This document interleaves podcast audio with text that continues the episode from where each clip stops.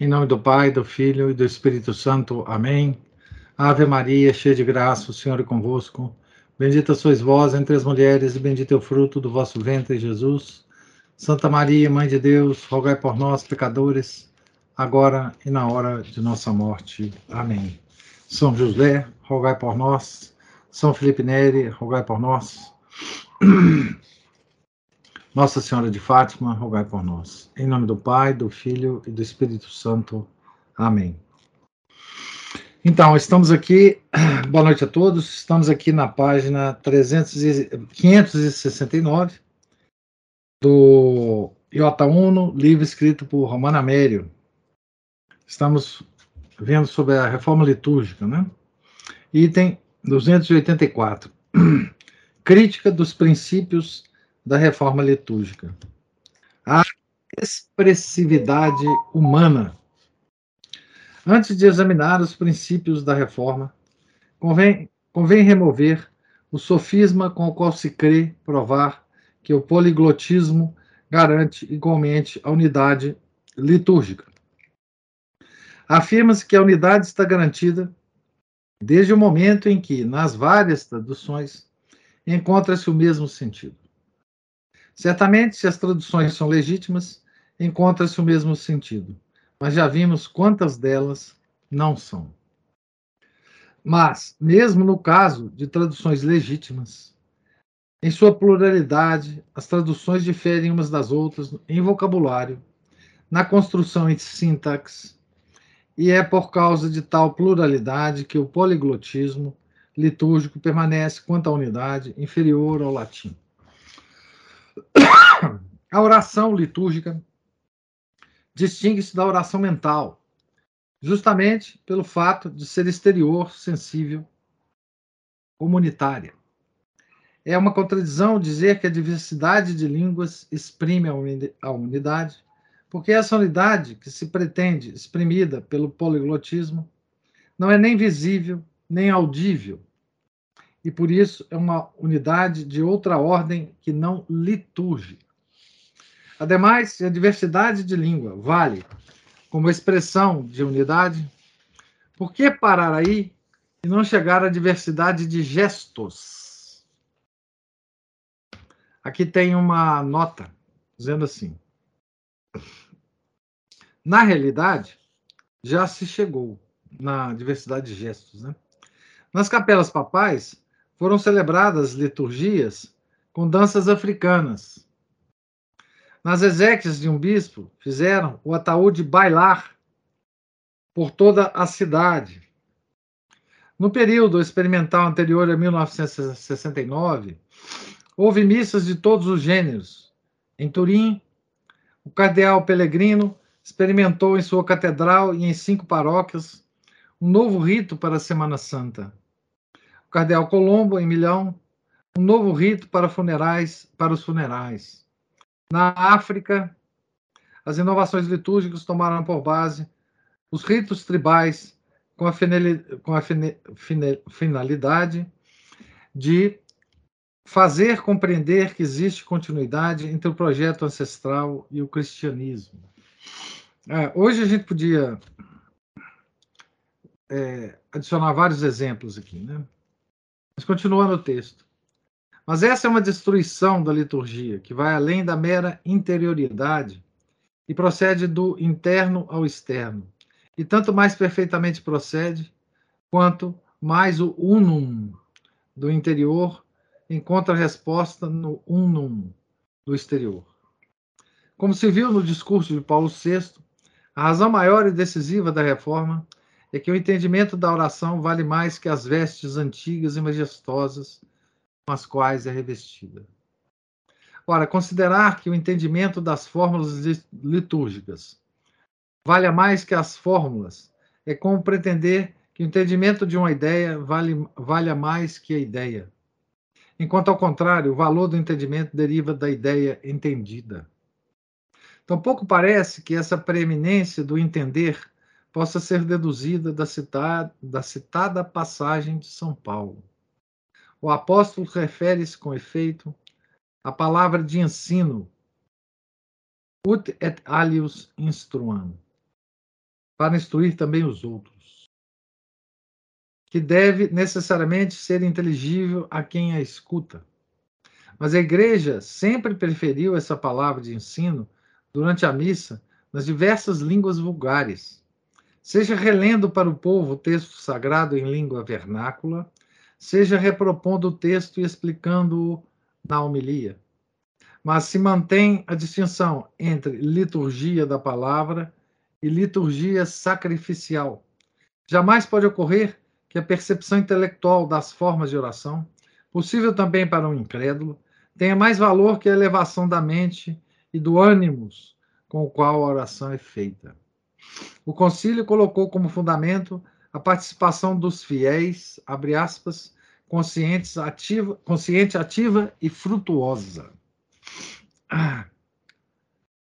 É, aqui tem a citação dessa expressão no Sacrosanto Concílio, item 11, né? E por participação, entende que os fiéis, abre aspas, não entrem nesse mistério de fé como estranhos ou espectadores mudos,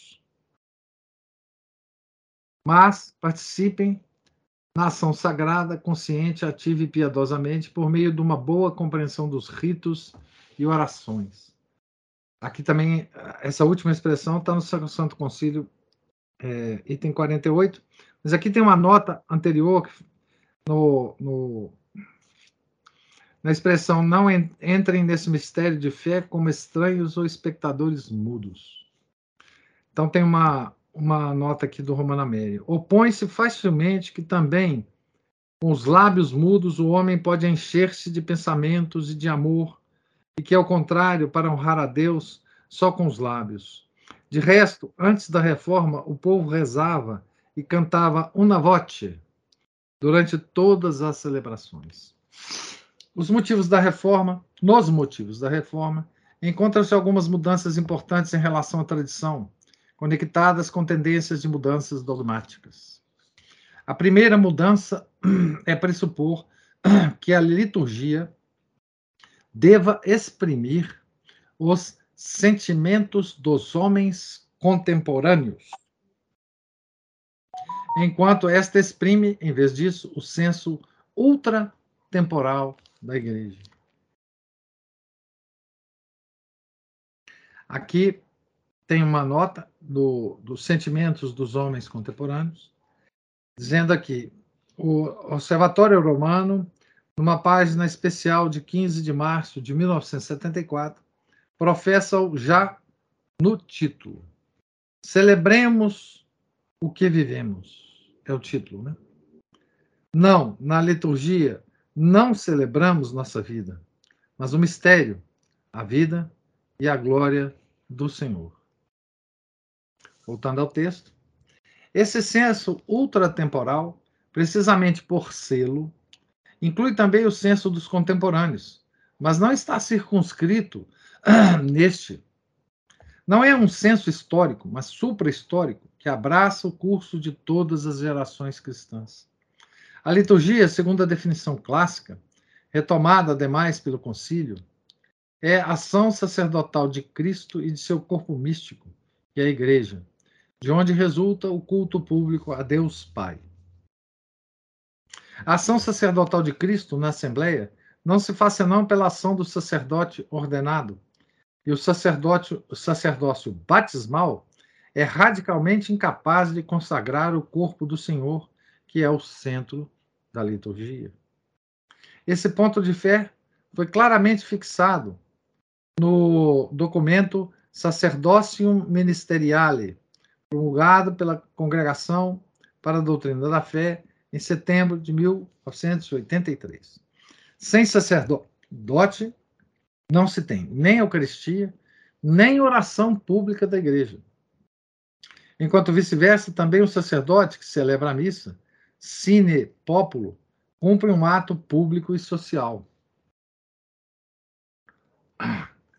Então, as missas privadas, né? Sine populo. Agora, porém, mais que ser a ação do sacerdote in persona Christi, há a tendência de converter a missa numa ação da comunidade, que não apenas oferece com o sacerdote o sacrifício oferecido eficientemente apenas por ele, mas co-oferece em igualdade com ele e com celebra.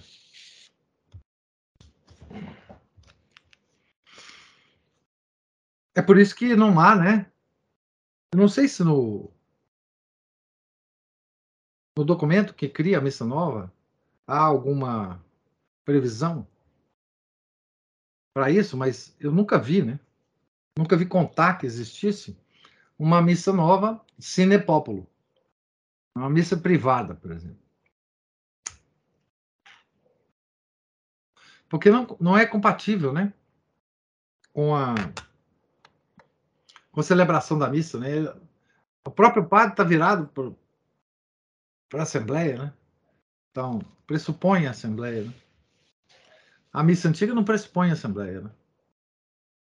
Aqui aparecem as influências que o novo rito sofreu das correntes teológicas que enfraquecem a peculiaridade ontológica do sacerdote ordenado, tentam ampliar a parte do povo de Deus em relação à função sagrada do padre, elevam a sintaxe acima do ato consecratório e buscam a subjetivação e, portanto, a variabilidade de todo o culto. A essência do culto divino já não é a imutabilidade do sacramento com a consequente imutabilidade do culto, mas o mobilismo dos sentimentos humanos que tem urgência de se exprimir e que imprime à liturgia as várias mentalidades e costumes das gentes.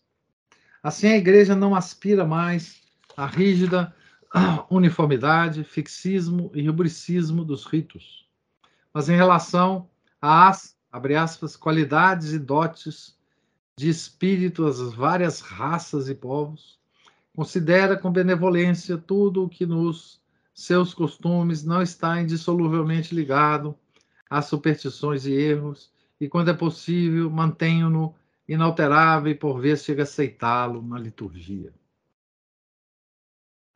Isso está no, no documento, né? Da missa. Então, Aqui continua a crítica, né? Dos princípios, né? Item 285. A nova liturgia é, portanto, mais psicológica que ontológica e mais subjetiva que objetiva. Não exprime o mistério transcendente, mas os sentimentos com os quais os fiéis o percebem. É antropológica e não teológica. Aqui tem um, uma nota, uma longa nota dizendo assim: o Diário dos Católicos Franceses, La Croix, jornal, né? De 11 e 12 de abril de 1982, exprimia abertamente o novo princípio da liturgia.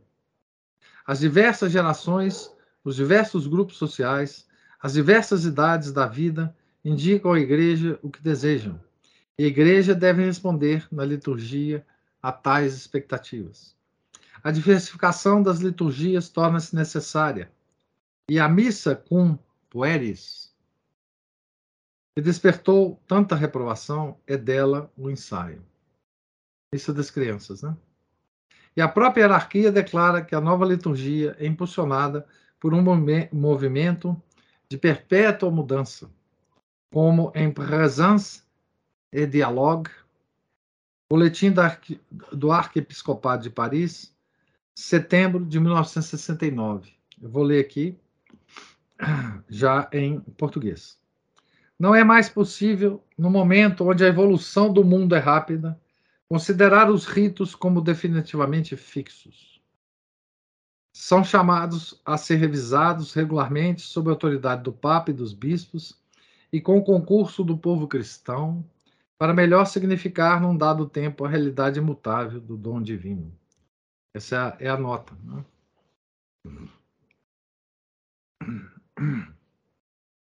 Então, aqui, enfim, é tudo que nós é, sempre vimos acontecer na Missa Nova. Né? O próprio culto, o próprio do culto, é estimular o homem, no homem, o senso do divino, mais do que trazer a realidade do divino para o homem. Por isso, a Assembleia vale mais que a Eucaristia e o povo de Deus prevalece sobre o sacerdote. Então, essa expressão povo de Deus, inclusive, é uma coisa absolutamente constante. Né? O Renan fala assim: parece que, parece que o novo Zordo foi feito para o povo, nunca, nunca vi citação sobre missa privada. O máximo deve ter acontecido na pandemia com a câmera ligada. É, eu acho também. Eu, eu nunca. Porque, assim, como a missa nova ela tem a necessidade da assembleia, né? Porque ela é subjetiva, ela, ela tem que atingir os sentimentos dos homens, né? Ela não é uma missa celebrada para Deus, mas para os homens. Então precisa da presença dos homens, né? Na missa antiga não, né? A missa antiga é celebrada para Deus. E nós, quando assistimos à missa, nós, uh, o padre está oferecendo o sacrifício a Deus, e nós, a única coisa que nós podemos é, é, é oferecer esse mesmo sacrifício, com todas as suas é, seus, seus significados, né? junto com o padre. Não é possível que isso não seja junto com o padre, porque é ele que oferece. Não existe nenhum tipo de ação litúrgica sem o padre. No, no caso da missa, nós temos até é, como é que é a celebração da palavra, né? Que é uma liturgia sem padre. Né? Então é, enfim.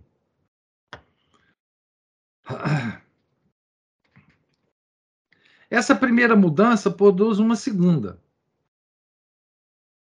teorizada como a doutrina da criatividade litúrgica.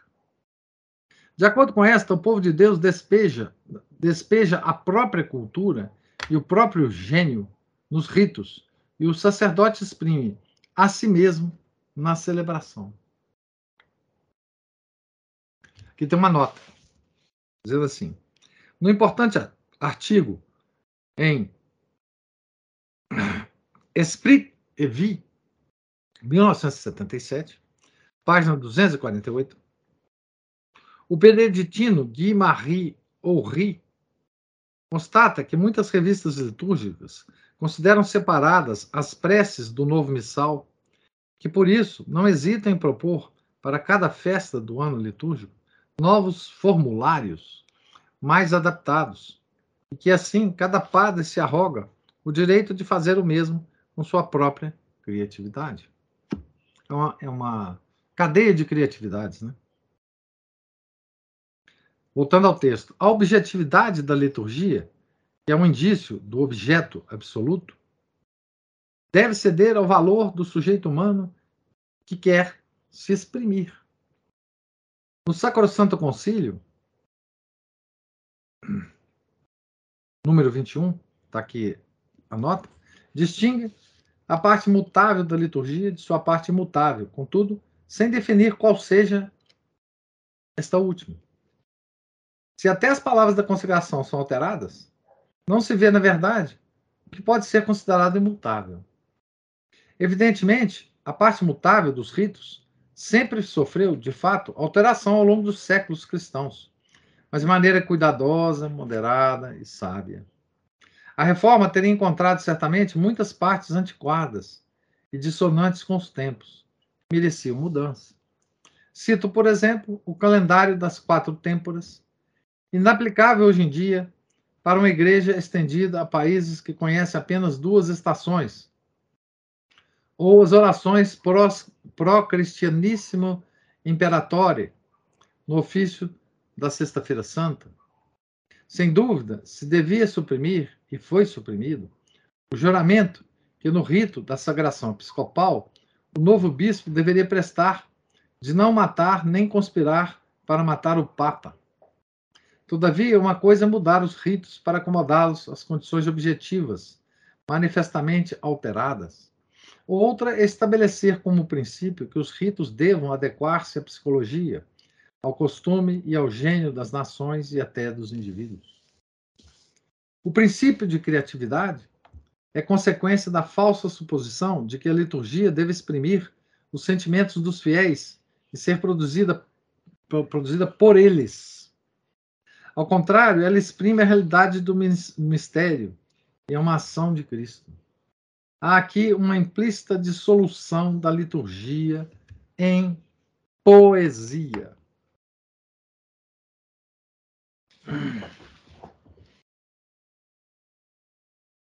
Então, as partes que ele fala aqui alteráveis, com muito cuidado, muita prudência, né? Elas vão sempre existir na liturgia. Tá certo? É, elas sempre foram feitas na liturgia. Tá certo? Mas a liturgia continuava a mesma. Não foi como a missa nova, né? que nasceu do nada, né? O princípio da criatividade é consequência da falsa suposição. Não, aqui eu já li. A criatividade, que não é princípio nem mesmo em estética, já que no fundo as invenções da arte, das invenções da arte, há algo de incriado, ou melhor, de incriável, é admitida e promovida pela nova liturgia. Antes de tudo, quase não há mais normas imperativas. E em muitíssimos pontos propõe-se ao celebrante uma pluralidade de palavras ou de atos que podem ser escolhidos ad libitum. Já não é mais possível cometer infrações, porque o criar exclui condições e limites. Essa possibilidade de escolha faz com que cada celebrante retoque, acrescente, omita, criando as formas mais adaptadas à sua própria personalidade, como se se tratasse mais de exprimir a si mesmo que de adorar. Mais de falar, mais de dar forma ao mistério que de se conformar a ele. Daqui vem a enorme variedade, a enorme variedade de celebrações de uma missa, que deveria, ao contrário, reconhecer-se como única sobre todos os céus do orbe católico. No momento da reforma de 1969, foi publicada a edição típica do Missal Romano, a qual deveriam se conformar às tradições em língua moderna, sujeitas, ademais, à aprovação da Santa Sé. Mas o princípio da criatividade removeu todo o valor da edição típica. No artigo comemorativo do 20 aniversário do Concílio, agora nós estamos comemorando o, o sexagésimo aniversário, né? Um liturgista beneditino deplora que, abre aspas, frequentemente temos nos, content, temos nos contentado com uma simples tradução dos textos romanos enquanto é necessária a elaboração progressiva de uma linguagem litúrgica e de uma eucologia composta diretamente na língua nacional.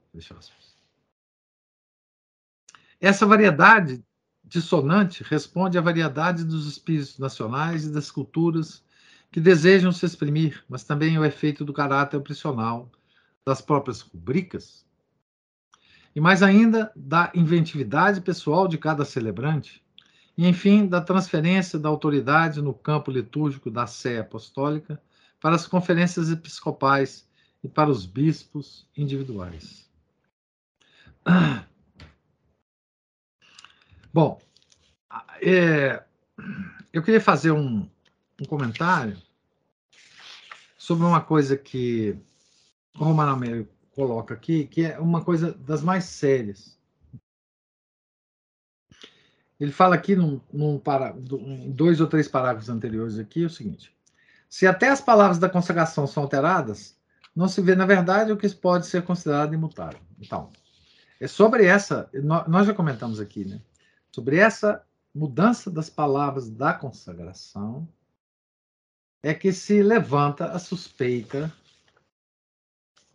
né, da validade da consagração, certo? Ah, existe uma discussão teológica grande a esse respeito. Mas há.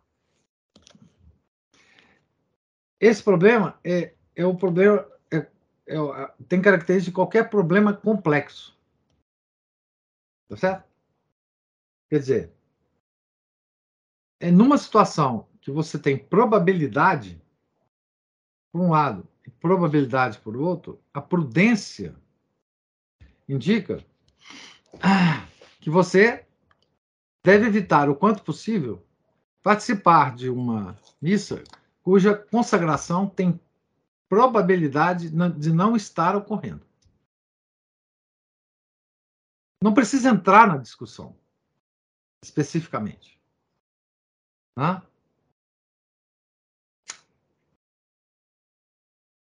Nós, fiéis, que não sabemos nada de teologia, não temos condição para discussão teológica mais elevada, tá certo? Mas desde que há essa discussão, desde que há essa possibilidade, nós podemos tomar decisões. Certo? Baseado na prudência, baseado em cálculo de probabilidade. Né? Então, isso é muito importante para nós fiéis, simples fiéis. Né? Mas, continuando a leitura.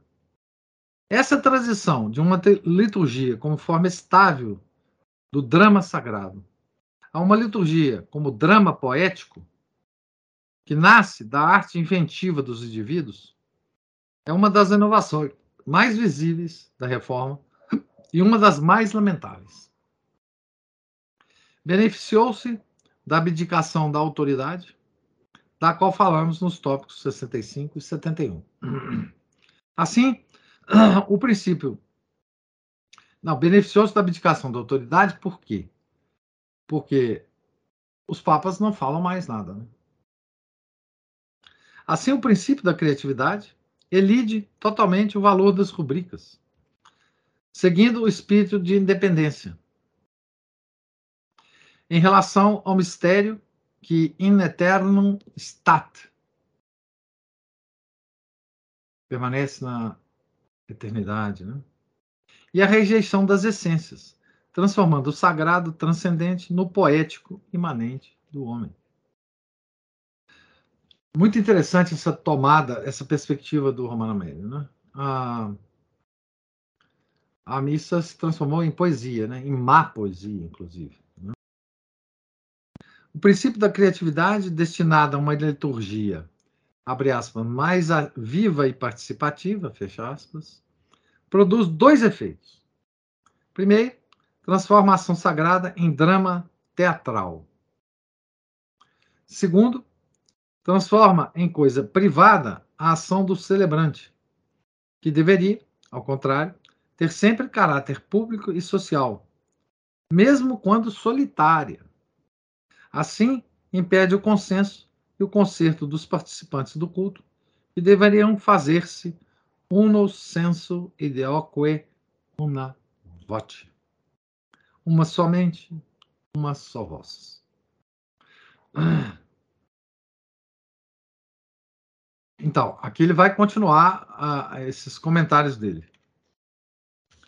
Veja como que os comentários do Romano Amélio sobre a liturgia são tão originais, não é isso? Tão originais ele ah, há comentários aqui que você não encontra em nenhum outro livro escrito sobre a reforma litúrgica. Tá certo? Item 286. Transição do sagrado ao teatral. Com espírito de difamação, foi dito que a missa antiga era um espetáculo dos padres, sob os olhos de um povo mudo e inerte. Mas a acusação é temerária e infundada. Que acabou se convertendo em espetáculo cênico foi a nova liturgia, não apenas de fato, mas até em doutrina. O Observatório Romano, de 15 de março de 1974, 74 é cinco anos depois da promulgação do novo missal, né? Numa página especial sobre o título Por que um novo estilo, é, estilo de celebração? Confessa a teatralidade substancial a que se deve converter a liturgia. Abre aspas. Ao celebrar a missa, converteu-se o celebrar a missa converteu-se agora numa arte que comporta desníveis de acentos e de tons, de pontuação, de pausas, de repousos e de retomadas, de crescimentos de crescimentos e diminuições, como numa sinfonia. Fecha aspas. Mas todas essas modulações já existiam no rito antigo, que previa partes para cantar, para falar, para dizer elata voce, submissa voce e secrete. Elata voce, voz alta, submissa voce, voz baixa, ou secrete, é secretamente. E tons comuns, solenes e soleníssimos. A diferença não consiste na falta daqueles desníveis no rito antigo, mas no fato de que eram fixados, prescritos, regulados segundo o caráter sagrado e objetivo do rito. Enquanto agora são abandonados à inventividade, se é possível dizer assim, dionisíaca, do celebrante principal e da massa celebrante. Abre aspas. Do celebrante faz, tu, faz, do celebrante faz tudo, do missal anterior, deve-se passar para a figura do celebrante diretor, que sabe tornar viva a ação litúrgica. Celebrante diretor. Diretor de teatro, né? Aqui tem uma nota dizendo assim: Será, portanto, um péssimo celebrante quem não tem a habilidade de diretor de peça teatral. E o rito dependerá não mais da sacralidade objetiva que se realiza, mas da eficácia da performance subjetiva que se inventa. Além do caráter injurioso, há nessas palavras uma singular falta de lógica. O celebrante do rito antigo não faz todas as coisas, como pretende o artigo mas é ajudado pelo acólito e, sobretudo, não pode dizer nem fazer nada, mais nada menos do quanto prescrevem imperativamente as rubricas. Todavia, é chamado aqui de celebrante faz tudo. Vice-versa, o celebrante do rito novo, que faz verdadeiramente tudo o que a sua inventividade excogita? Ou improvisa, sem regras, sem limite, sem discernimento de meios, concorrendo também o povo, desreguladamente, com sua própria inventividade, é indicado aqui como o ideal do novo estilo litúrgico. Por causa da inventividade, é difícil que duas celebrações coincidam exatamente.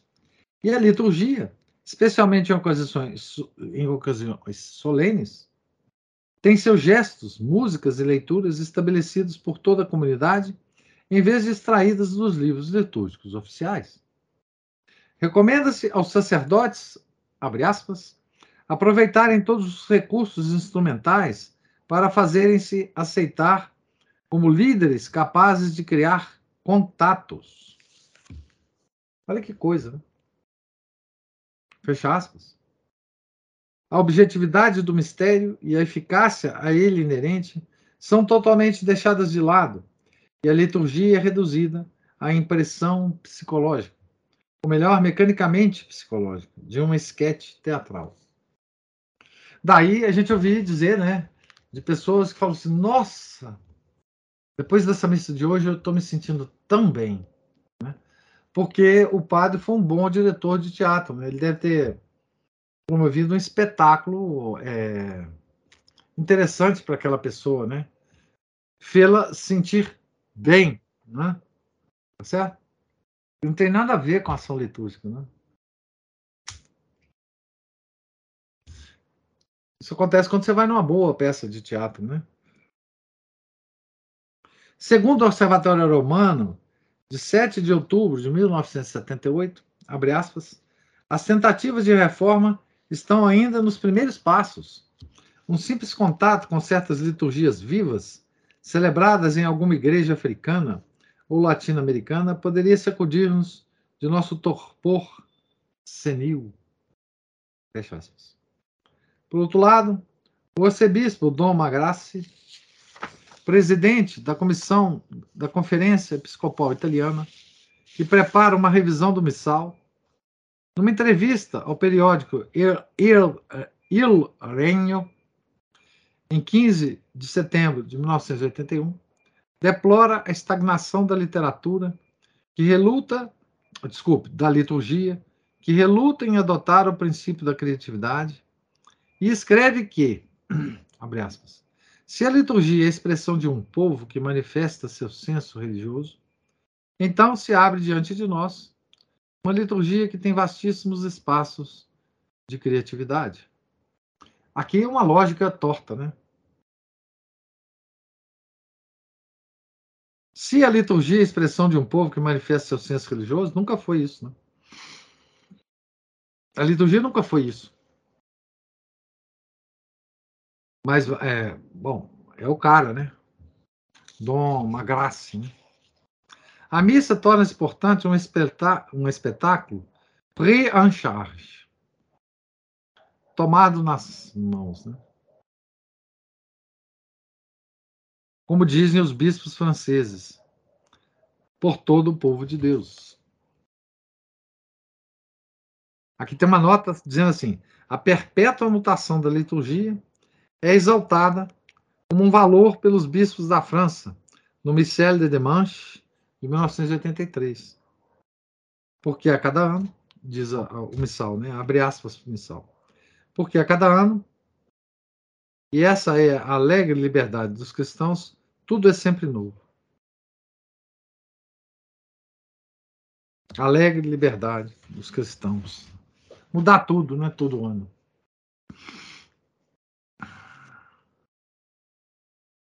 Voltando ao texto, né?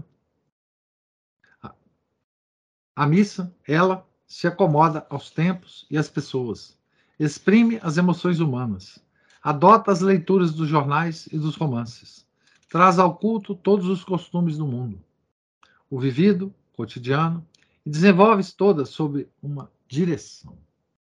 Adaptação que adula as pessoas. Idealizar um novo rito ad persona já é adulação? Se vê, por exemplo, na missa celebrada em Pogny-la-Forêt, por Giscard d'Estaing e Aldo Moro durante a cúpula de Rambouillet em abril de 1971. Missa celebrada para Giscard d'Estaing e Aldo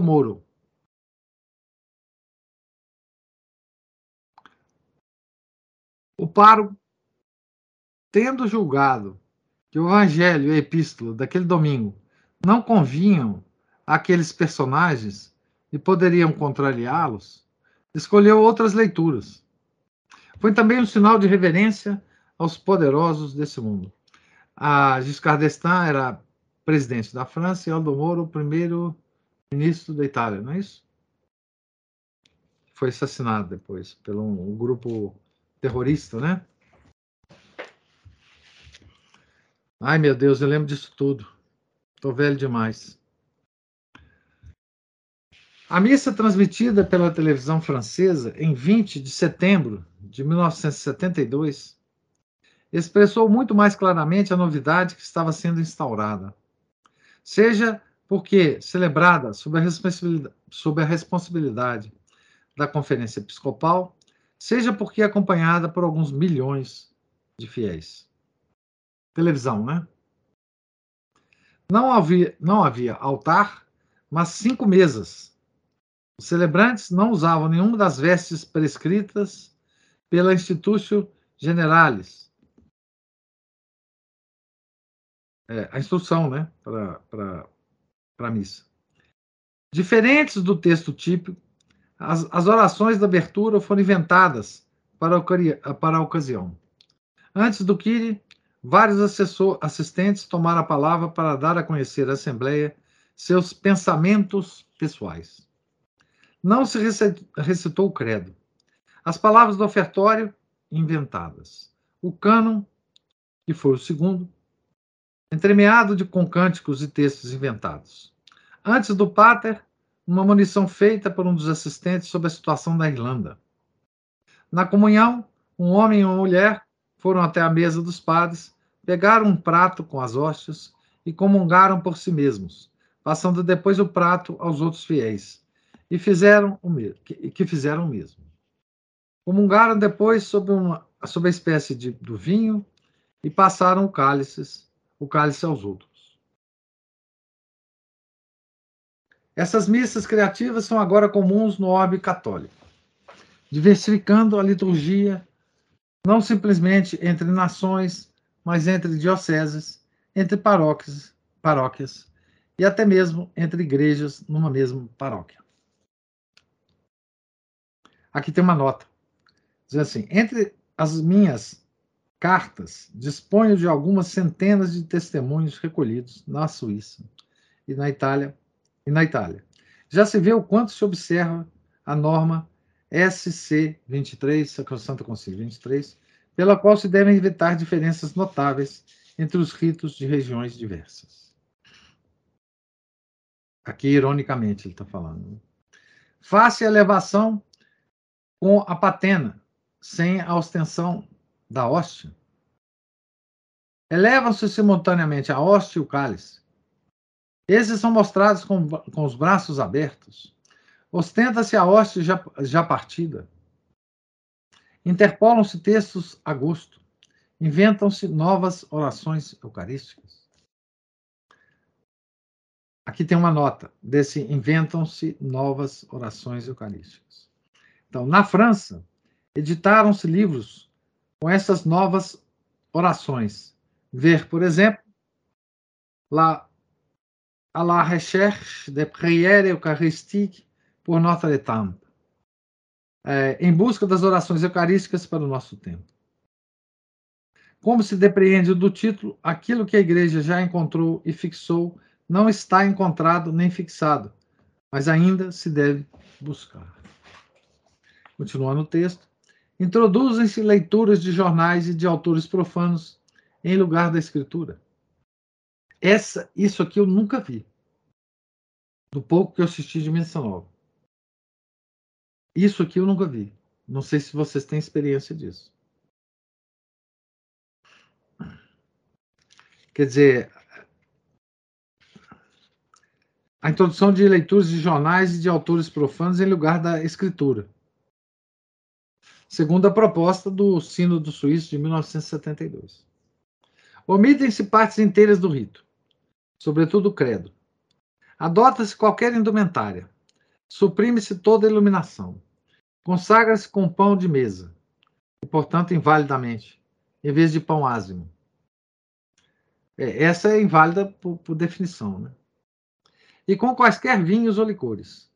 Usam-se pratos e copos em vez de patena e cálice.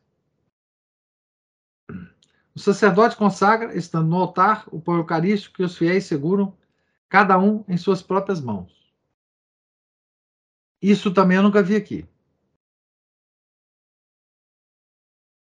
E não falamos das danças, dos esquetes, das músicas percursivas, em suma, de toda a emancipação das normas, raríssimas vezes reprovada ou reprimida pelos bispos. Sobre a reverência Santíssimo, ao Santíssimo Sacramento, já falamos no tópico 270, na, na parte que nós já lemos sobre a Eucaristia. Né?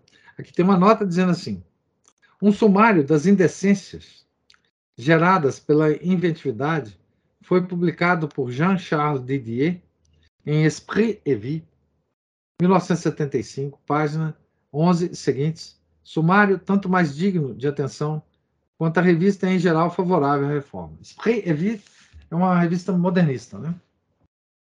Não sei se existe mais, mas é um, um, uma revista modernista que no, no, eu acho que na na fundação dessa revista, um dos fundadores dela foi o Jacques Maritain. Tá certo?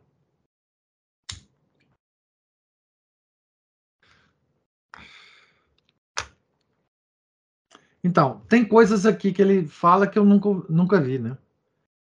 essa dos jornais, dos textos jornalísticos, e essa do padre consagrar com os fiéis já com a, com a hóstia na mão, né? Talvez levante, né? Sei lá. É.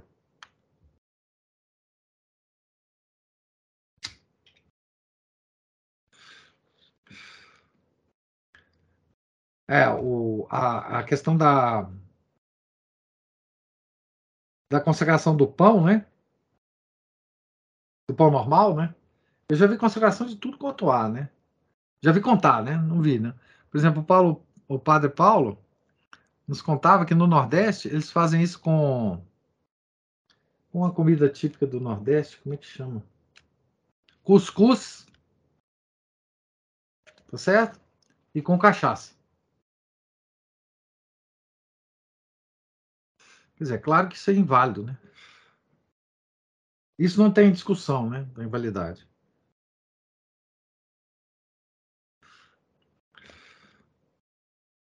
Item 287. Transição do público ao privado. Decaindo do sagrado ao poético, a liturgia também decai do comunitário ao privado. E é curioso que a reforma nascida para ressaltar melhor os valores comunitários, conceda depois tanto espaço ao princípio do individualismo criativo antitético àqueles. O sagrado conduz por si mesmo ao universal, à subordinação do indivíduo a Deus e à comunidade que vive em comunhão com Deus. Ao contrário, a criatividade aguça o sentimento individual e dá um caráter privado à ação litúrgica. De fato, quando o celebrante cria uma frase ou um, um gesto novos, que não estão nos livros litúrgicos, ele se separa da igreja. Se é que não se opõe a ela. E se assim reza, sua oração tem caráter privado. Como privado é o mérito da oração. Não se pode dizer que atua in persona Christi, no sentido estrito, entendido pela liturgia, mas apenas citando em sentido lato. Enquanto, contanto que esteja em estado de graça, sua oração se reveste de um valor sobrenatural cristiforme. Enquanto a liturgia decai ao privado, não é um consenso qualquer que fica impedido, mas o consenso litúrgico, possível apenas se a, celebra se a celebração é a celebração do próprio Cristo e da sua igreja, e não apenas de um indivíduo. Então, aqui também, nesse, nesse aspecto que o Romano Amélio é, comenta, isso também atinge a, a, a veracidade da consagração, né? Tá certo? Que é, para nós fiéis, um problema probabilístico. Né? Porque nós não temos condição de dessa discussão teológica mais mais elevada, você vai numa missa que tem probabilidade de não consagrar a hóstia. Né? E tem probabilidade de consagrar. Agora a consagração ficou um problema probabilístico. Max, pois não, fala. Desculpe interromper não? aí. Ótimo. Que eu estava tentando até lembrar aqui, um, um tempo atrás, eu vi um, um vídeo que não é nem é sobre a missa, não, é sobre os continuistas, né? Dentro do 16 e tal. Sim. Surgiu essa pergunta para o Carlos Nogueira, professor Carlos Nogueira, sobre a, a, a questão da consagração e a opinião pessoal dele, né? Ele também, ele falou é, é até parecido com o senhor disse, né, que é uma questão teológica, que é mais, né, é, tem muita discussão, falou que ele não é teólogo, mas a opinião dele, ele falou que está mais, ele acha que a, a, a validade da missa está mais na questão da, do padre, né, da, da intenção do padre do que da, das palavras da, da consagração, ele até deu exemplo do no Concílio de Trento, que segundo ele tem outros ritos, igual Ambrosiano, outros ritos antigos que não usam das, das mesmas palavras que o rito romano. Então ele acha que é mais na questão da, do padre mesmo, a intenção do padre que ele acha que não é válido. Que também é um problema probabilístico, né? É, também. Porque assim, você nunca pode garantir, né? Que o padre tenha a intenção, né? Isso. Ainda então, mais, assim, é, frente a esse problema probabilístico, o fiel pode muito bem fazer a sua opção, né? É lógico. Enfim. Nós não, nós não precisamos entrar na discussão, né? Diga, Cristina. Essa, é, a dúvida que eu sempre fiquei em relação a isso, assim, de intenção do padre, é que mesmo uma missa, numa missa bem celebrada, uma missa moderna bem celebrada, ou em, nos tempos perigosos que imagino que foram aqueles, por exemplo, da Revolução Francesa, ou em outros lugares, é, o fiel nunca tem como saber de, de intenção do padre. Eu sempre achei muito estranho esse, esse argumento, sabe? É, mas... Porque mesmo numa missa corretamente celebrada, a gente não sabe o que está acontecendo na, na, intenção do padre. Uhum. Será que eu estou sendo muito assim, burraldina? Não, você está certíssimo. Sobre a intenção. Nós nunca saberemos a intenção. Mas, se você adiciona isso, o conhecimento que nós temos das formações dos padres hoje, do próprio. Conhecemos muitos padres, né? sabemos de muitas ideias dos padres. Né? O que hoje nós sabemos sobre os padres coloca uma dúvida muito maior do que essa dúvida que você tem sobre a, a intenção do padre. Porque, tudo bem, você pega um padre piedoso, tá certo? Que celebra a missa piedosamente, que faz homilias piedosas. Nesse caso, a dúvida sobre a intenção do padre é uma dúvida, digamos assim, por princípio. É uma dúvida de princípio. Porque nós nunca podemos saber a intenção de ninguém. Tá bom. Se você fala isso e generaliza, bom, como nós não podemos saber a intenção de ninguém, nós também não podemos saber a intenção do padre. Mas conhecendo o padre, sabendo da piedade dele, da vida dele, etc., nós, raciocinando por probabilidade, achamos que tem muita chance dele ter a intenção correta na hora da consagração. A dúvida nunca será sanada. Agora, é muito diferente hoje. Né? Por exemplo, vou dar um exemplo. O... Quem é que. A gente não pode falar certamente sobre a intenção de ninguém. Mas, pega um padre como o padre Fá, Fá, Fábio de Mello. Quem é que não coloca uma dúvida aí, no mínimo 50-50, da intenção dele na consagração da hóstia. Que é muito mais do que qualquer outra avaliação de intenção de alguém, em qualquer situação. Tá certo? Pega. Pega um padre que já até faleceu, né? O seu conhecido lá, Van Balen. Van Balen. A, a, a, dúvida sobre a intenção do Van Balen, ela no nível mais alto, ela é igual à dúvida da intenção de qualquer pessoa. Mas conhecendo o que a gente conhece do Van Balen, das homilias dele, do que ele diz, ora, aí a probabilidade é muito maior dele não ter a intenção. Então, é um problema de. É. Entendeu, Cristina? Não é, não é que você vá saber a intenção, mas você tem que cercar dos cuidados para que a sua probabilidade de assistir uma missa com um padre que tem uma intenção errada seja mínima. O, o professor, é, eu vou colocar a questão é, da seguinte forma.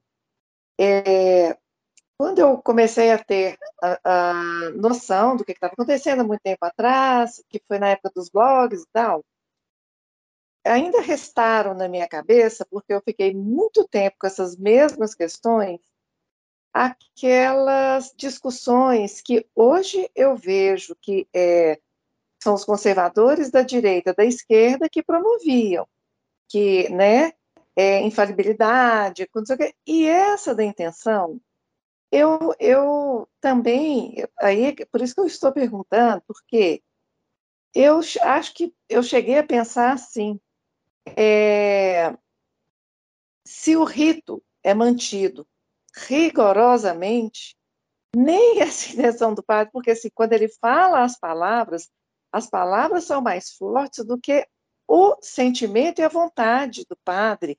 Eu não, não sei, é. eu acho que eu... Não é. A intenção é uma das características da consagração. Não é. É Se parte o padre mesmo. fala as palavras sem a intenção de fazer o que a igreja faz em toda a consagração, não é válida a consagração. Não, é assim, eu não estou dizendo assim, um padre songamonga que está ali repetindo mecanicamente. Mas não, assim. A, não, a repetição mecânica não tem problema se ele tem a intenção. não é o crê, problema da repetição e nem das palavras, é da intenção. Se ele, não está, se ele não está ali negando aquilo, né? Não, é se ele não está ali com a intenção de fazer o que a igreja sempre fez, de consagrar a hóstia e de, depois de consagrar, ela, ela ter a, a presença real. É, é, a intenção de se unir à igreja para fazer a consagração. A intenção é essa. Se ele não tem, se ele não tem essa intenção, não há consagração. Entendi. É, de certa forma, eu estendi um pouco isso a, a banalização. É, na verdade, eu acho que eu inverti as questões, porque eu falava assim, então as pessoas se apoiando nisso, elas vão falar: ah, tanto faz, se o padre fez, se o padre não fez, se eu peguei a hoxa com a mão, se eu não peguei com a mão, é tudo subjetivo, não sei o quê. Pois, pois é, mas eu agora entendi perfeitamente. É, não, porque, veja bem, o padre pode estar desatento na hora da consagração. Imagino que isso ocorre com muitos padres. A mesma desatenção que a gente tem é, na oração, ele está ali fazendo a consagração, é. ele está pensando, pensando na dor de, Joanete que ele tem, ou no problema que a mãe dele está sofrendo. Não, isso não é problema. Desatenção não é problema. Tá certo? As palavras têm que ser aquelas, mas ele tem que tá, ter a intenção de fazer o que a igreja, de se unir à igreja nesta hora. É, foi, foi mais ou menos nesse contexto do que o, o Carlos Nogueira falou. É. Do padre, da, da, padre piedoso, né? O padre que costumeiramente você confessa com ele, você observa, mas mesmo assim você não vai saber não, a é, intenção é, do mundo. Mas, no mas caso, aí você se cerca de vários cuidados, né, Ronaldo? Sim, mas igual o senhor citou o caso do, do padre Pablo de Mello, por exemplo, o senhor citou. Mas é, é, publicamente, é público, ele já disse que ele não acredita, ele já disse duas coisas horrorosas, que ele não acredita. É, não acredita na presença real e tal. E ele não acredita também que a igreja católica é a igreja verdadeira. Sim. Por aí isso é né, complicado. Eu, para te dizer a verdade, eu vou elevar essa nossa. É, essa nossa dúvida. É, se, nós estamos falando de padres. Mas eu vou te falar, se eu tá, estivesse assistindo uma missa de um cardeal da igreja, dependendo dele, eu também estaria com a probabilidade baixíssima de achar que houve a consagração. Do Papa. É. Conhecendo o que a gente conhece. Tá certo? Eu, em termos de probabilidade, é, eu assistiria muito tranquilamente a missa do Padre Jorge, como assisto. Mas não com essa tranquilidade a missa papal. É. Nossa atual Papa. Não. Então, é essa a questão da, da intenção, né? Intenção não é uma coisa vaga na hora da consagração, da consagração né? É, então, por isso que essa questão é, é, enfim, importante, né? Então, junto com tudo isso, uma mudança das palavras, né? Porque veja bem, a Cristina, a Cristina tocou no ponto de que vários ritos da igreja têm é, palavras diferentes na hora da consagração. Por que, que isso ocorre? Isso veio das celebrações dos apóstolos. originalmente. Não é? E essas, essas diferença, diferenças de expressões, né? por exemplo, no rito, no rito siríaco, as palavras da consagração são em aramaico, provavelmente diferentes. Mas isso é porque os vários apóstolos, nos inícios da igreja, tinham as fórmulas deles. Isso não significa que aquelas palavras não se encaixam no cânone da consagração. O problema de hoje é que eles podem mudar essas palavras ao bel prazer do Padre e não da tradição que eles receberam. Não é a mesma coisa. Tá? Você pegar o rito ambrosiano, o rito romano, é? os vários ritos orientais, não é a mesma coisa. A diferença não é do mesma, da mesma espécie. Né? São tradições que remontam aos apóstolos que estão sendo vividas ainda hoje na igreja. Né? Inclusive, esses vários ritos, os, os ritos que foram, é, eles foram aceitos pela reforma do Pio V. Né? Tá certo? Então, é, eu não sei se eu li todo esse parágrafo, mas eu vou ler, eu vou começar a ler o último parágrafo aqui do item. Max Picard o escritor que celebrou tão altamente os valores em si e objetividade, numa conversa que tivemos em 1942, exaltava a objetividade absoluta do sagrado. Notava justamente que o sacerdote celebrante deve perder-se na objetividade do rito, tornando imperceptível sua individualidade. Acrescentava pitorescamente que a missa se celebraria por si mesma, as sinetas tocariam sozinhas e a hóstia se levantaria espontaneamente. A objetividade do sagrado é, portanto, diametralmente oposta à liturgia viva que a reforma persegue, considerando vida a vivacidade, o movimento e a mudança. Viver é, ao contrário, durar na identidade. É apenas suceder isto é, conservar-se na sucessão, como mostramos ao tratar do mobilismo nos tópicos 167 e 162. Aqui tem uma nota dizendo: a reforma foi exaltada em termos exorbitantes pelo padre Bunini, seu principal autor em muitos escritos, mas especialmente na declaração recolhida em Carrefour, 22 de outubro de 1969, de que o novo missal, abre aspas, tem uma riqueza maior que tudo o que já se viu em 20 séculos.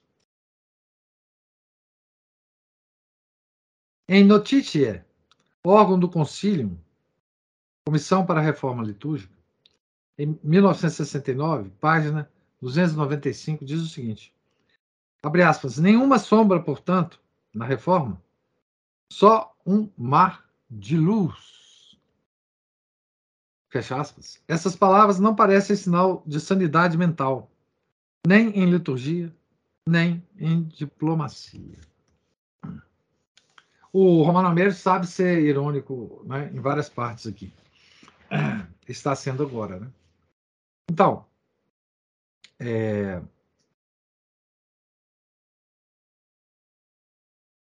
Veja como que um homem, em sã consciência, sem ter perdido a sanidade, né? como Romano Américo fala, né? O novo missal tem uma riqueza maior que tudo que já se viu em 20 séculos. Vocês imaginam o quanto é preciso que essa pessoa esteja maluca para afirmar isso com uma cara uma cara eu, eu fiquei sem foco aqui, né? Ah. Uma cara dura, né? Assim, tá certo? Quer dizer, 20 séculos da igreja, nós, a igreja, não tinha descoberto uma celebração com riqueza maior do que a missa nova, que foi, claro, concebida pelo Buini.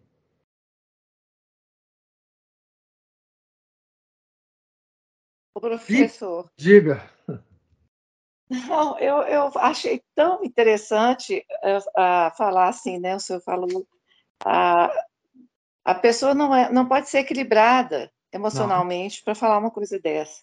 Não. E por incrível que pareça, é o que mais veio na minha lembrança aqui foi a missa. Eu acho que acho que essa foi a mais bizarra que eu assisti, que foi a missa de sétimo dia do meu sogro, há dois anos atrás, na igreja de Santa Teresa Santa Terezinha, em que um padre notadamente desequilibrado ele entrou a procissão inicial eu nem sei que eu não sei mais o que, é o que qualquer coisa lá entrou e com crianças na frente música umas pessoas com aquelas roupas esquisitas lá já sentadas como se fossem bispos lá no, no, no, né, no altar e ele entrou chacoalhando a Bíblia e parando no corredor para abraçar as pessoas, com uma carência emocional, rindo com uma cara simpatética, tocou tribalistas durante a missa, falou mal do Bolsonaro, e eu e, eu e Renato, a gente se perguntar aqui, ó, a missa começou, ela não começou, que parte que está.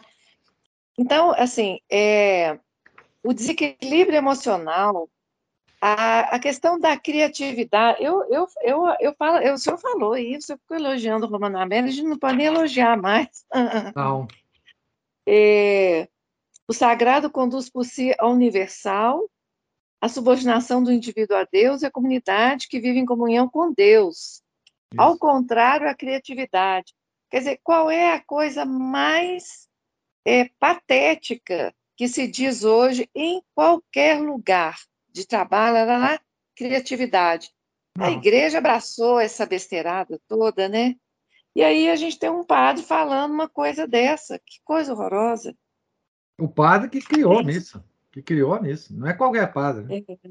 Boninho, ai, meu Deus, foi ele. Ele, ele, é o, ele é o grau 33 da maçonaria lá da loja P2 da Itália. É uma das poucas pessoas que se tem absoluta certeza da, da pertença dele à, à, à loja. O, a, se conhece hoje muito pelo padre Luiz Villa, né? Inclusive o nome maçônico dele. Qual que é? Ah, não lembro mais. Não, mas eu, eu posso. É, eu acho que num daqueles textos em PDF que eu passei para vocês tem tem o nome o nome dele é, da, da maçonaria, né? O nome. Sei lá, eles adotam, sei lá se adotam um nome né, diferente. Lá tem, tem, tem a relação do, de alguns clérigos, entre eles o padre Bonini, né? Pá, é esse cara, né? Enfim, é o cara. É o cara que, note bem, quando o Pio XII mudou a Semana Santa, a, toda a liturgia da Semana Santa foi mudada por Pio XII, quem estava na comissão da mudança da Semana Santa era já o padre Bonini, sob Pio XII.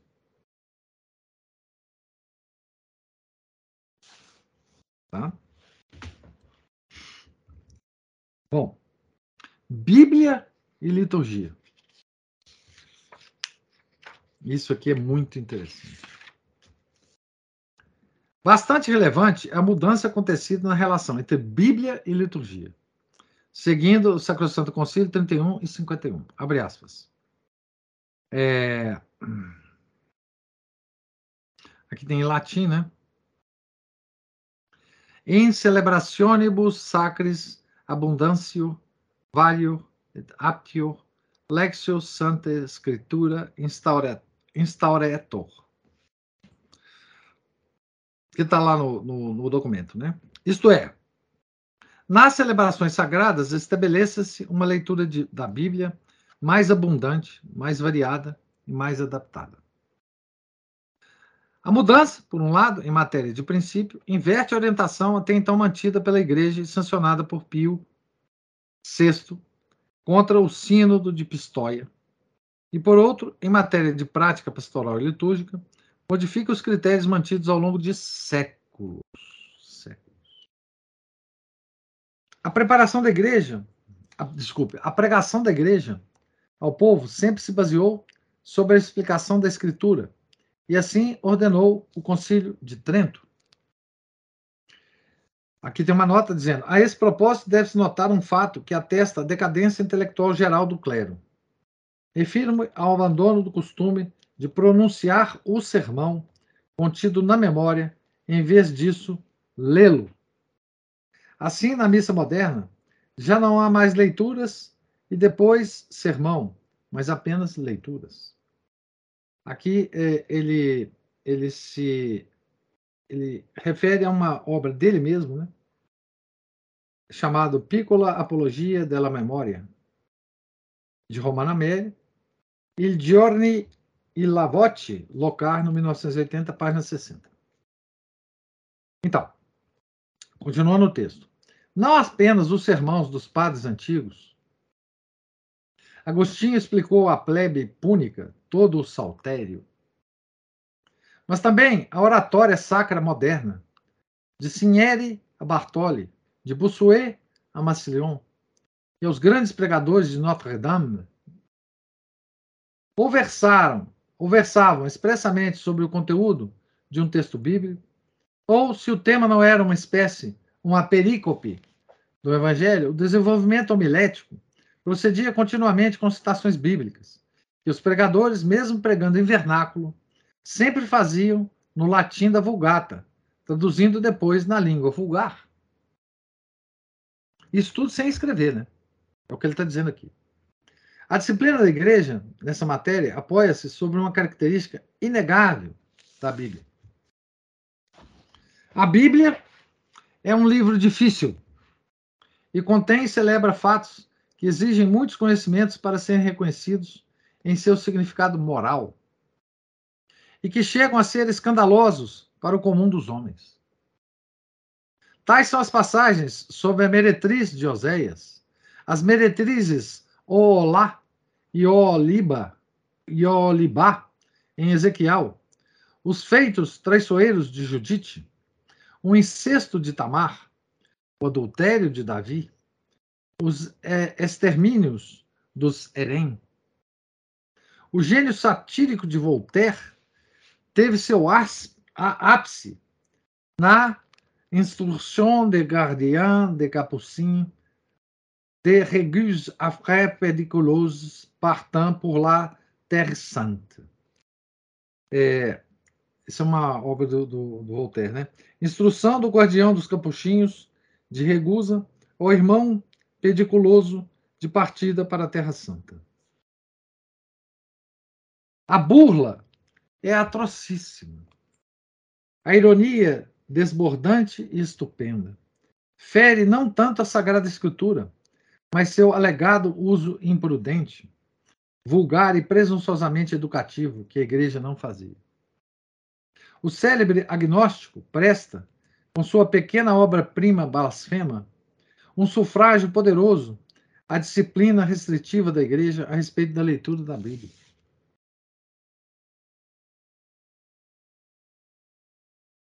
os nossos inimigos nos prestando homenagem. Né?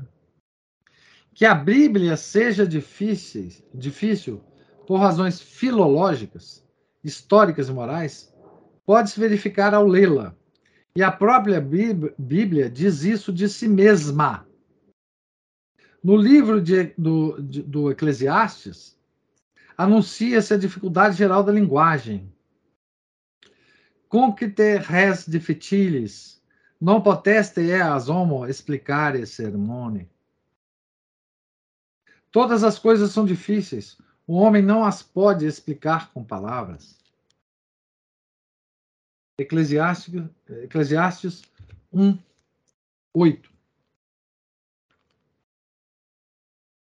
Mas São Pedro afirma, em particular, a dificuldade de algumas passagens de São Paulo, e em geral de toda a Bíblia, sempre possíveis de se distorcer. In quibus sunt quedam difficilia intellectu, quae indocti et instabilis depravant sicut et cateras escrituras. nas quais há algumas coisas difíceis de entender, as quais adulteram os indoutos e inconstantes, como também as outras escrituras. 2 Pedro 3, 16. Essa referência de Pedro São Paulo é extraordinária, né? É... Por quê? Porque mostra que Pedro lia as cartas de São Paulo. E muito provavelmente ele as achava difícil, por ter comentado assim, né?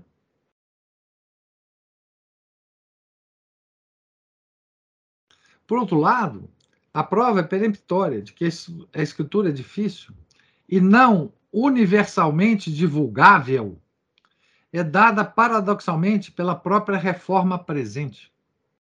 Esta, na verdade, fez com os textos bíblicos aquilo que foi feito com os clássicos latinos nas edições expurgadas ad usum Delphini.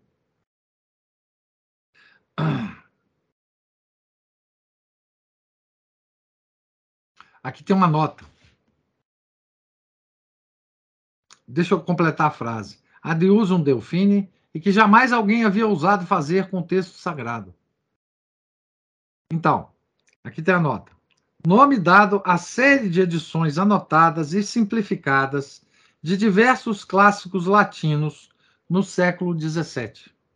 Os primeiros volumes foram criados para o uso de Luís, grande delfim da França, filho mais velho e herdeiro de Luís XIV, depois Luís XV, né? de onde o nome da série, Ad Delphine, né? Ad Usum Delphine. A expressão passou a designar qualquer edição cujo texto tenha sofrido expurgos. Nota do tradutor. Bom, isso acontece com vários. Ah, no Brasil aconteceu muito, né? Com vários clássicos. Hoje se diz, eh, se procura fazer, inclusive, edições mais simples de Machado de Assis, inclusive. Né? É.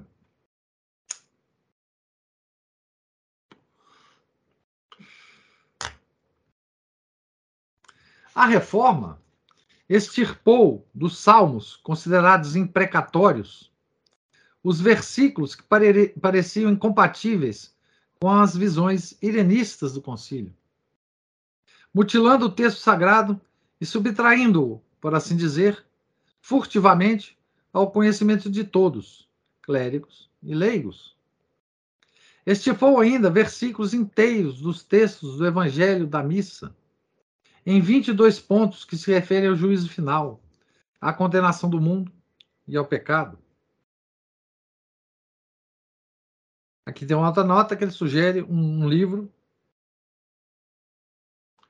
de R, um estudo de R.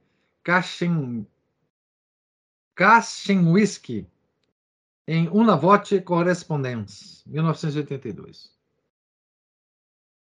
Por causa das dificuldades linguísticas e históricas, da multiplicidade de significados, objeto do raciocínio teológico, e do princípio católico de que a igreja possui as escrituras, e diferentemente da sinagoga, também o sentido das escrituras, possui as escrituras e o sentido das escrituras. A disciplina da igreja prescrevia que a Bíblia fosse entregue ao povo de Deus por mediação do sacerdócio, do sacerdócio, que se discernissem as partes a divulgar e a reservar.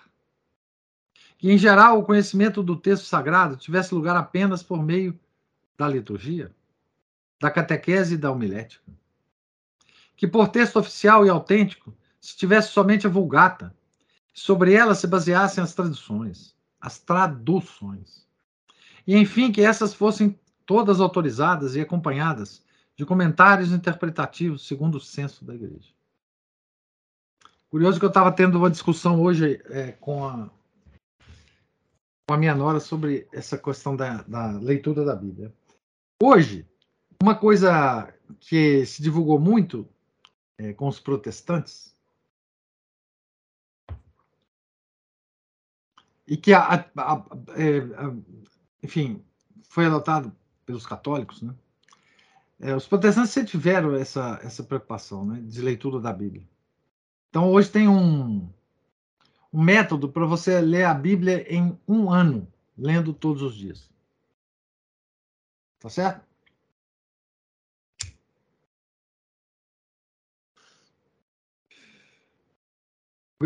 Católicos daqui, do exterior, todos propagam essa ideia, né?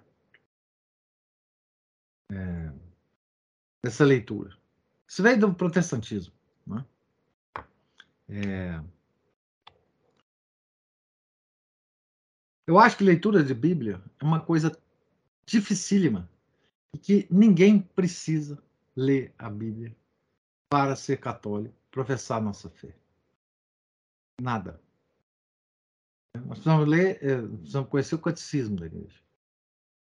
Mas ler Bíblia, se você não tiver um interesse particular, é, não é, não é nem recomendação da igreja, nem recomendação da igreja, tá certo? Isso é coisa de protestante, tá certo? O católico vai à missa. O Alexandre Costa está nessa de ler a Bíblia, né? Tá? Mas ele vai, ele vai, ele vai, ele vai evoluir muito. Então, essa questão de ler a Bíblia é uma questão que agora está em todo lugar, né? Ah, se não ler a Bíblia, não dá, etc. Tal. É, isso no nosso meio tradicional, tá certo? Nosso meio tradicional. Isso nunca foi exigência da igreja. Nunca foi recomendação da igreja. Aliás, existe uma recomendação contrária da igreja. Nós tenhamos acesso às escrituras por mediação do sacerdócio. Então, tudo aquilo que a gente aprende das Escrituras, nas homilias dos bons padres, nos evangelhos, das missas dominicais, ao longo do ano litúrgico, né? das cartas de São Paulo é, e de alguns outros textos, né? É, na Semana Santa nós vemos os textos do Gênesis, né? que foi cortado bastante, mas enfim, ainda tem algum. Depois da reforma do Buini lá no papado de Pio XII, né? Enfim, esta é a riqueza da Bíblia que nós temos que conhecer. Claro, quem quiser ler a Bíblia pode ler. Elas têm, ela tem livros chatíssimos. Chatíssimos, chatíssimos. Mas tem histórias emocionantes, né? Mas não tem nenhuma obrigação de ler a Bíblia. Católico não tem obrigação de ler a Bíblia. Certo? E se for ler, tem que ser na Vulgata. Pode ser em outra coisa. Pode ser em outro lugar.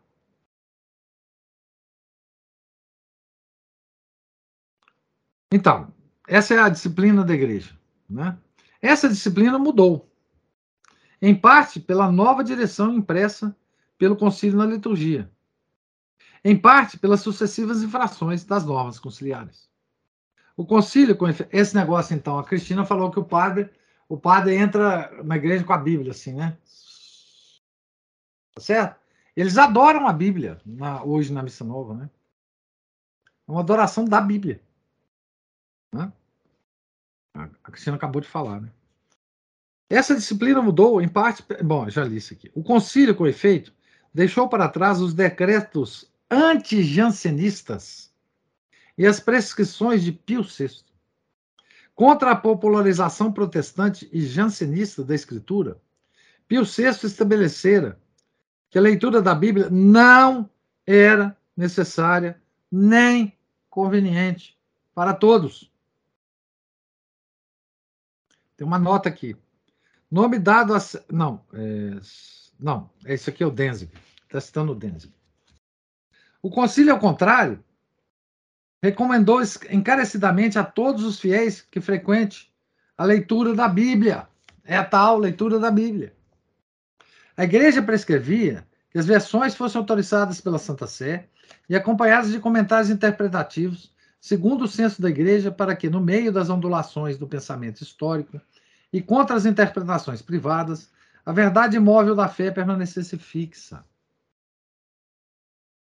O concílio, ao contrário, ainda que tenha conservado a obrigação dos comentários, confiou aos bispos a vigilância sobre as versões, de onde surgiu uma multitude de traduções, às vezes conformes com sentido autêntico e bem fundamentadas em filologia, mas frequentemente viciadas com incertezas de tendências heterodoxas e de imprecisões linguísticas. Verificou-se um fenômeno análogo ao dos primeiros tempos cristãos, quando, segundo Santo Agostinho, as inúmeras traduções pululavam, porque qualquer fiel que acreditasse conhecer um pouco de grego e latim punha-se a traduzir. Veja, isso é uma crítica de Santo Agostinho, de doutrina cristiana. 2, 6, 8.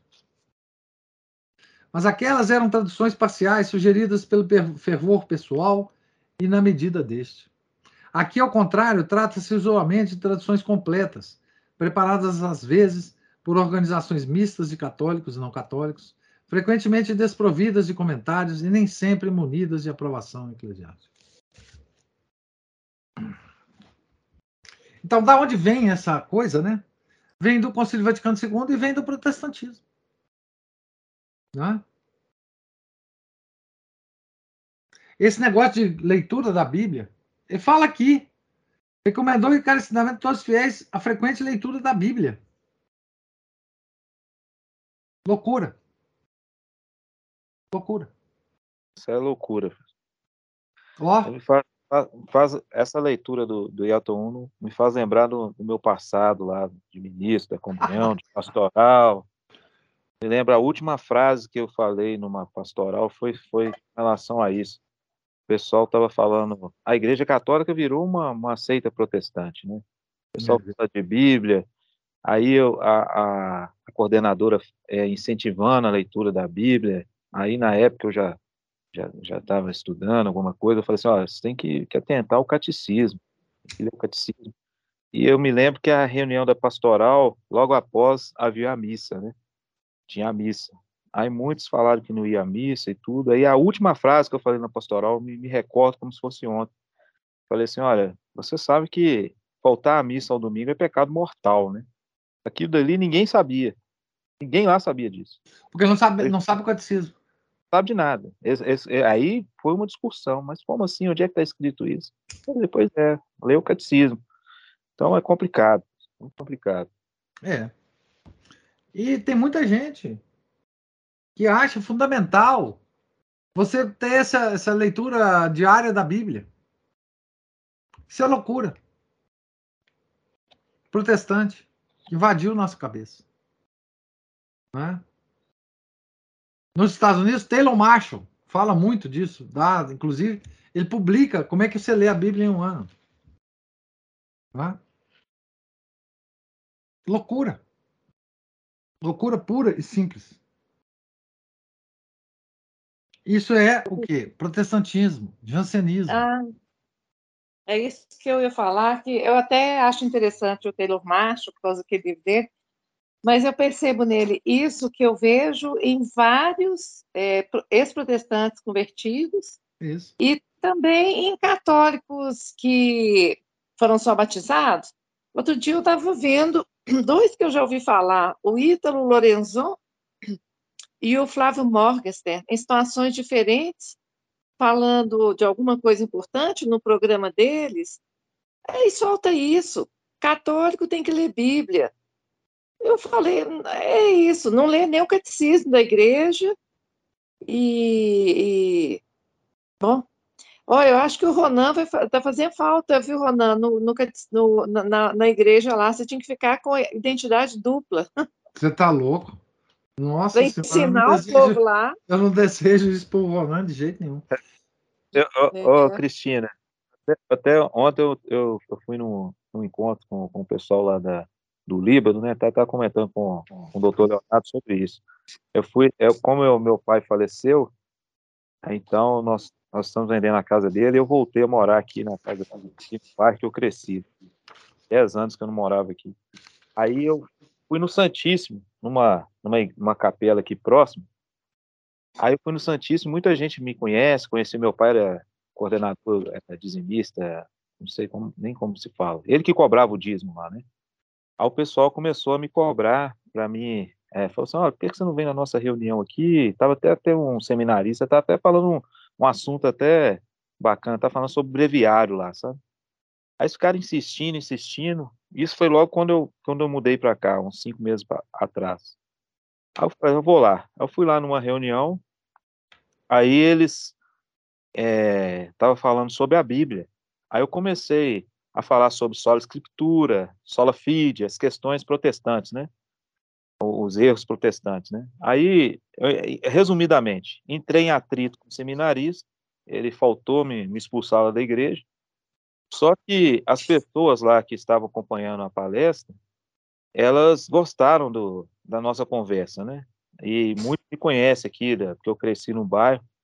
Aí eles falaram, ó, oh, você tem que voltar lá na igreja, você tem que voltar lá, porque a gente não... Eh, na verdade, essas pessoas, no fundo, muitas delas estão com muita, estão com sede da verdade. É. Têm tá. verdade. É, elas, elas, elas, têm interesse. Aí eu fui e falei assim, ah, eu não vou voltar aqui não. Eu falei com ela, eu não volto aqui não. Até entrei em contato com o pessoal da Morfose e me orientaram, olha, não volte lá, mas se você encontrar com essas pessoas na rua, ou monte um grupo na sua casa, né, para estar tá estudando essas coisas sobre o catecismo, mas... É, eu acho, sabe, Ronan, isso é muito importante, porque isso que você está falando é a mais pura verdade. A gente chega num ponto é, da vida que você não, você vai, está desorientada, e foi o que aconteceu comigo. É, e não não sabe o que fazer, porque não, também não sabe por que está. Né? Você vai à missa, escuta aquilo lá e sai de lá pior que entrou, porque o que está acontecendo? Tomara, é. assim, que a providência te coloque novamente diante dessas pessoas. É, exatamente.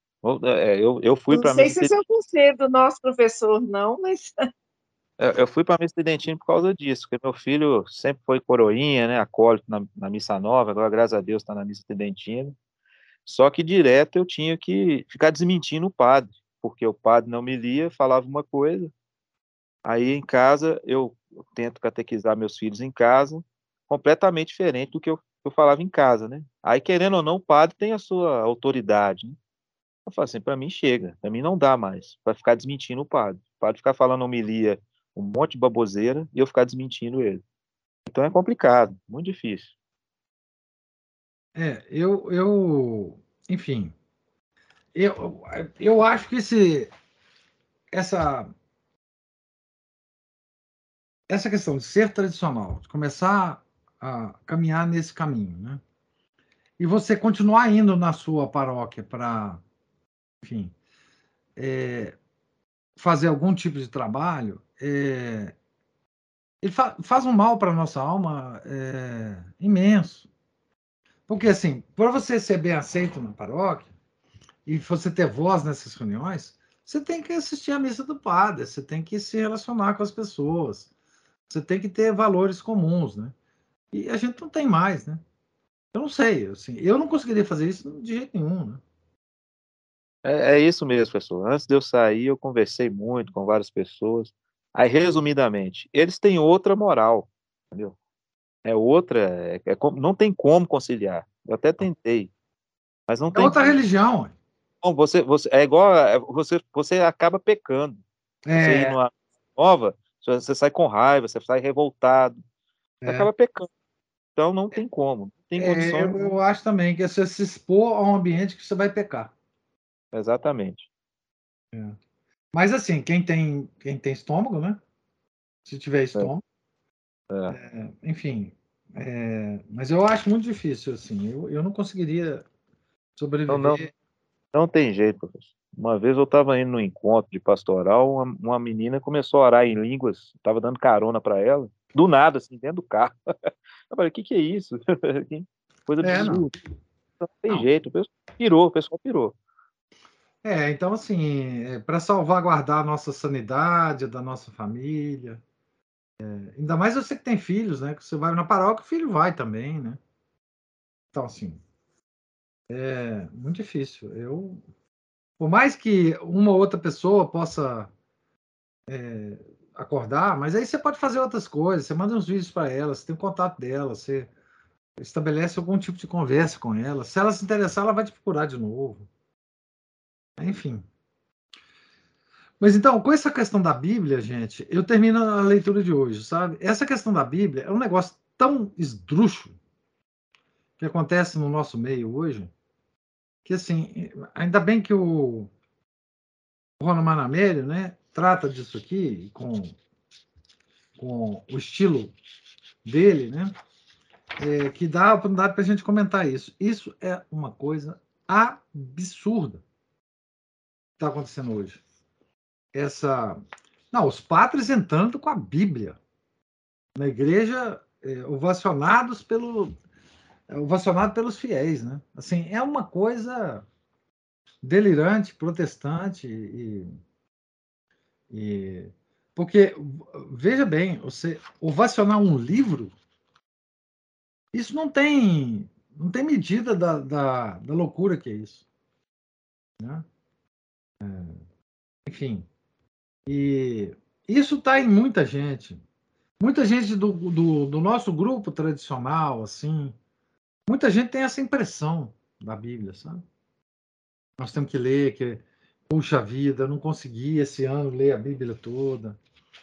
É uma doidura, porque assim, você ler a Bíblia sem uma exégese bíblica católica é você se desviar da religião, né? Enfim. E para você fazer isso, você precisa conhecer toda a patrística, latina e grega, porque é lá que estão os comentários mais São Tomás, mais, enfim, mais um monte de, de gente. Né? Então, assim, é loucura. É loucura. Né? É, então, enfim, pelo menos fica esse, esse comentário né, do Romano Amério, que, que é tão esclarecedor. Né? Você veja, o Catecismo de São Pio X, ele resume a história da igreja. É, no finalzinho tem um capítulo sobre a história da igreja. Ele fala sobre a Bíblia, sobre a origem do povo escolhido. E isso, em síntese, é o que a gente tem que conhecer, nós católicos. É? Por exemplo, tem outras, outras coisas que os padres fazem também para nos ajudar, né? Que é uma espécie de relato uh, sequencial dos livros da Bíblia, por exemplo. Por exemplo, tem, é, tem um, um, livro de um, de um, de um é, bispo, se não me engano, bispo francês, com esse título, Relatos Bíblicos. É uma espécie de, de a história do Antigo Testamento contada é, de forma cronológica e sequencial, mas contada na linguagem coloquial, na linguagem literária, mais precisamente, porque ele é um, um grande escritor. Chama Relatos Bíblicos. E tem outro sobre sobre é, o. Vou pegar aqui, só um minutinho.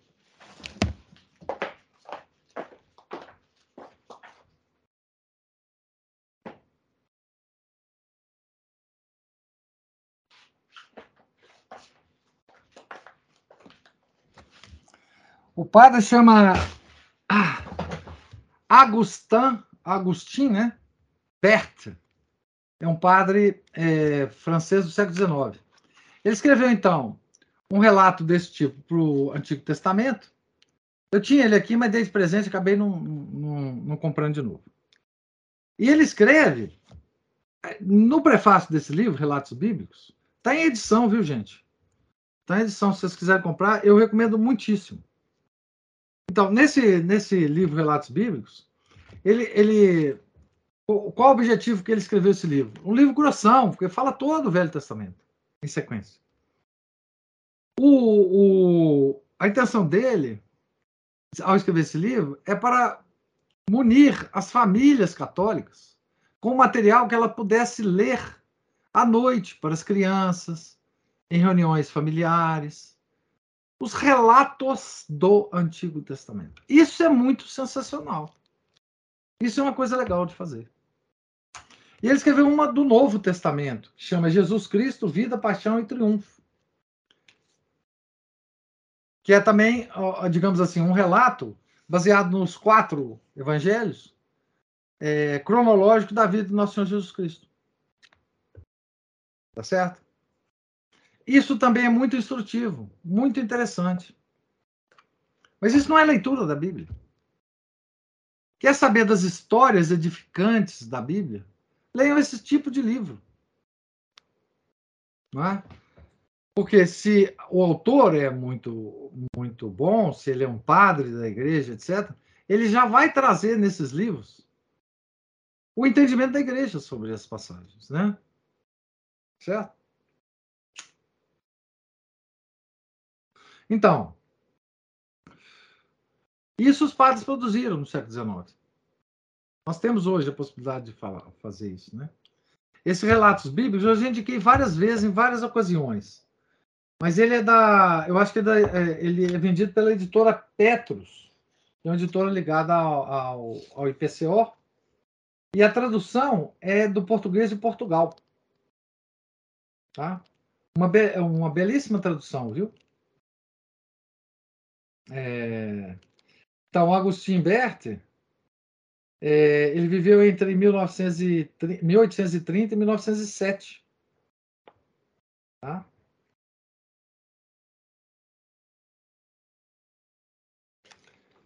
Então, isso é uma coisa edificante, não é? Mas a leitura da Bíblia é muito difícil. É? Então, é... Mas eu sei que isso aí está corrente no meio católico, né? inclusive tradicional. É... Embora algumas alguns institutos, algum, algum a, a própria Fraternidade São Pio X, o próprio IBB, eu nunca vi eles fazendo essa recomendação. Posso ter perdido, mas nunca vi a Fraternidade ou o IBB falando que a gente tem que ler a Bíblia, que tem que não sei o quê, que, enfim. Né? Professor, Sim, tem um, um, professor de literatura, se não me engano, norte-americano. Acho que ele, acho não, ele foi muito citado pelo professor Olavo de Carvalho. É canadense, crítico e, literário. Northrop Frye. É, é, Northrop, isso mesmo. E eu acho que essa onda, eu não sei se se enquadra na mesma situação, porque eu acho que é, o que ele faz. Hã? Eu acho que ele era protestante, canadense. E, não, ele era protestante, mas é, no nosso contexto aqui do Brasil, ele foi muito citado como é, é, é essa, esse incentivo de leitura da Bíblia para alimentação do imaginário, formação do imaginário. Ah, sim. Porque, ah, o livro dele foi Bíblia... traduzido, inclusive, pela Eclésia. O Código da Bíblia, parece que chama.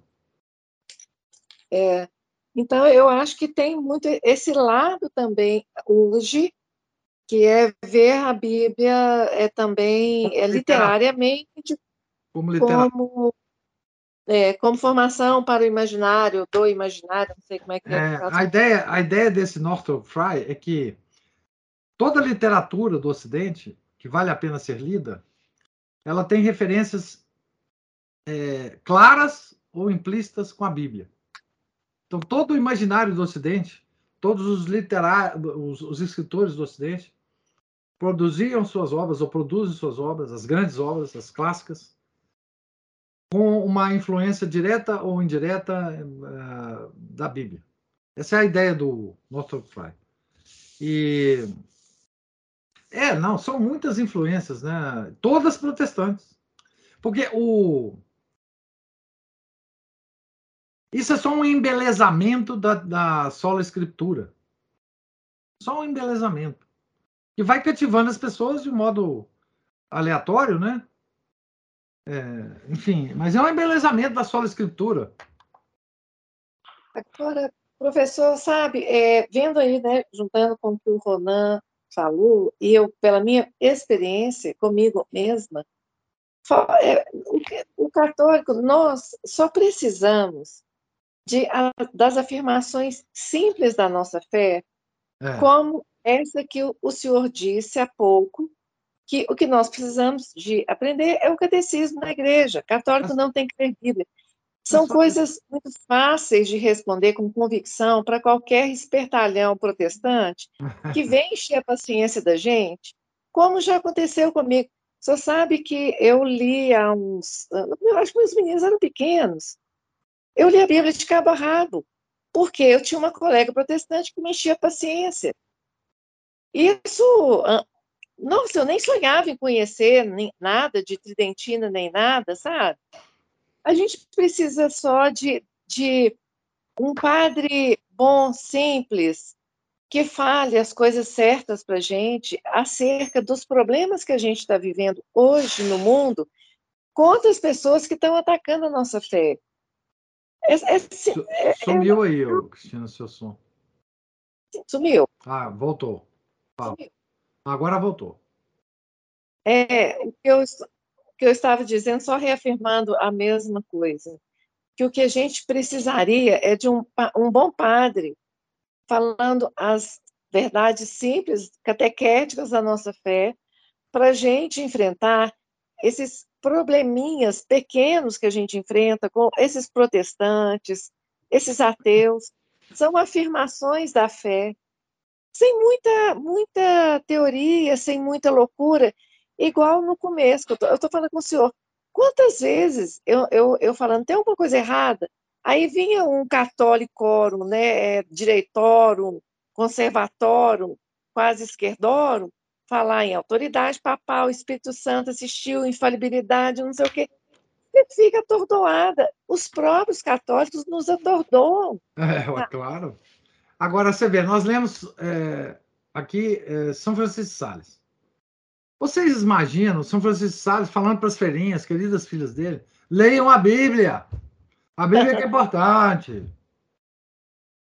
Não, não tem sentido nenhum. Sentido nenhum.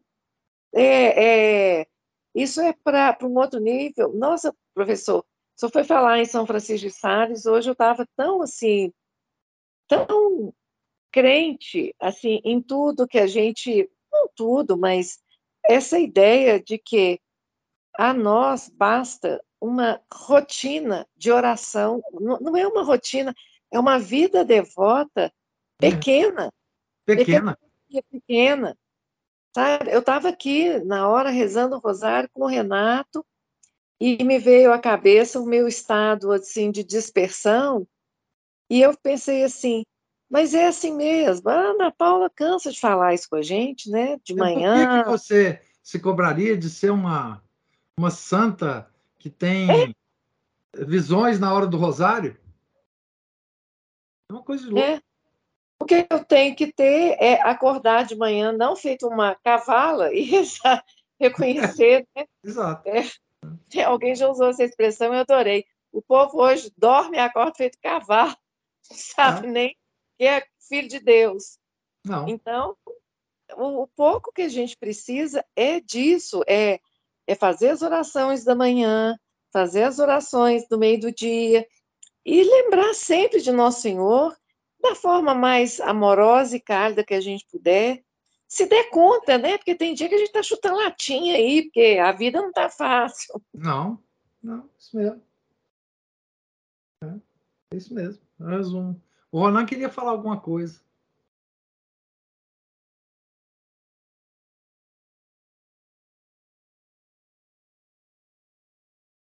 Eu acho que não. É porque ele abriu o microfone em um determinado momento. O eu acho que dormiu lá, hein? Quem sabe? O Felipe, eu tenho certeza que dormiu. Ele dorme sempre. Não, acho que o Ronan não, não quer falar nada, não. Então, gente. Então, nós estamos aqui, só lembrando, né? Na página 581, tá certo? Item 289. Nós vamos acabar, acabar esse capítulo da reforma litúrgica no, no próxima leitura, certamente. né? Falta, enfim, não falta muita coisa não, tá certo? É, Deus lhes pague a presença, paciência, os comentários.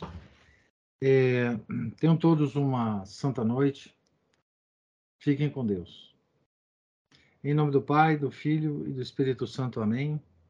Ave Maria, cheia de graça, o Senhor é convosco. Bendita sois vós entre as mulheres, e bendito é o fruto do vosso ventre, Jesus. Santa Maria, Mãe de Deus, rogai por nós, pecadores, agora e na hora de nossa morte. Amém. São José, rogai por nós. São Felipe Neri, rogai por nós.